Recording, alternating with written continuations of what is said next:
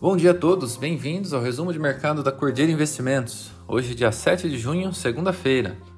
CPI da Covid segue agora com foco no gabinete paralelo, que dava recomendações ao presidente Bolsonaro. Novas convocações para o depoimento devem ser feitas e o depoimento de Pazuello deixa de ser prioridade no momento, mas ele ainda deve ser ouvido novamente. O relator da medida previsória da Eletrobras deve apresentar seu texto na quarta-feira ao Senado e poderá ser votado já na quinta-feira. Lembrando que essa medida tem validade até o dia 22.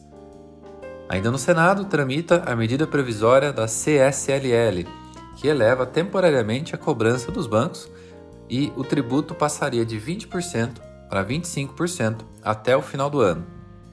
E nos Estados Unidos, o payroll na sexta-feira veio abaixo do esperado, reportando geração de 559 mil empregos, abaixo do esperado, dando fôlego extra às bolsas na linha de que o dado gera menor pressão inflacionária e, por consequência, atrasaria a retirada de estímulos por parte do Fed.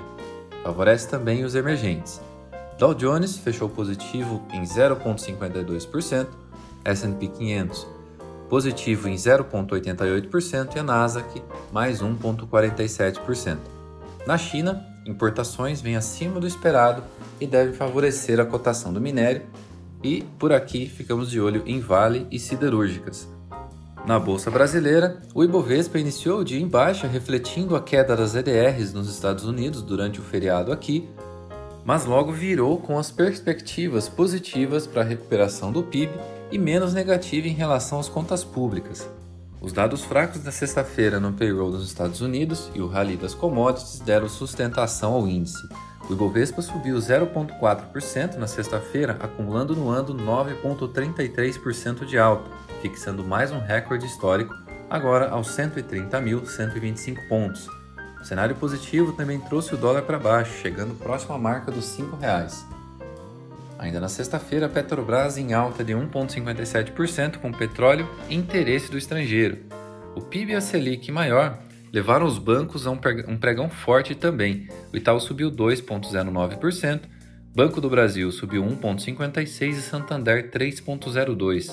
Apenas o Bradesco em queda de 0,11%. A Vale teve um pregão negativo, caindo 1,66%, acompanhando o minério de ferro e as paradas do Complexo de Mariana, Minas Gerais. A mineradora anunciou que vai realizar paradas em áreas próximas à região do Xingu, mas que não há risco de rompimento.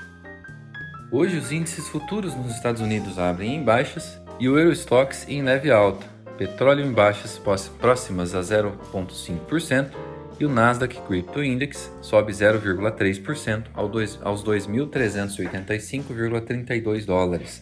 Quarta-feira, por aqui, tem o IPCA de maio, dado extremamente relevante e esperado pelo mercado. Por hoje é isso, bons negócios a todos e uma ótima semana!